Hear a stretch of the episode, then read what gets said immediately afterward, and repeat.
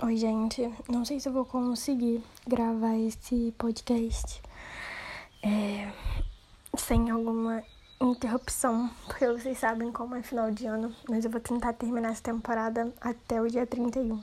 Não sei se eu vou conseguir, não, mas vou tentar. É, eu tô pra falar duas coisas e a primeira, a, a segunda coisa eu vou falar em outro podcast. A primeira é que eu tava conversando com uma amiga sobre término. E aí é, a gente tava falando que.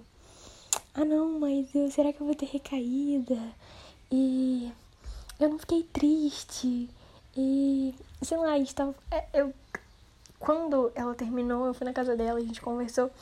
E aí ela tava falando, não, porque eu não tô chateada, sabe? Tipo, eu tô bem e tal. E eu, tipo, não, isso aí tem que ficar bem mesmo.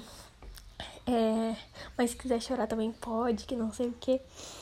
E aí eu tava pensando em como a gente evita passar pelas situações, sabe? Como a gente evita viver as coisas. Viver que eu digo, é, sei lá, chorar, ouvir música triste, comer um pote de sorvete. É, não, isso é muito clichê americano, mas enfim. É, sabe do que eu tô falando? De sei lá, um exemplo, terminou um namoro e aí você vai e você chora mesmo.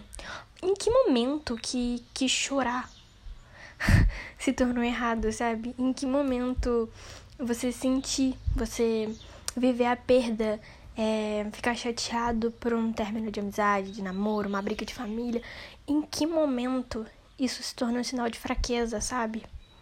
Porque, pelo menos nos meus 12 anos, 14, sei lá, eu lembro que eu ficava, não, porque eu nunca chorei por nenhum menino. Então eu achava aquilo o auge da minha maturidade, o auge da, da minha força.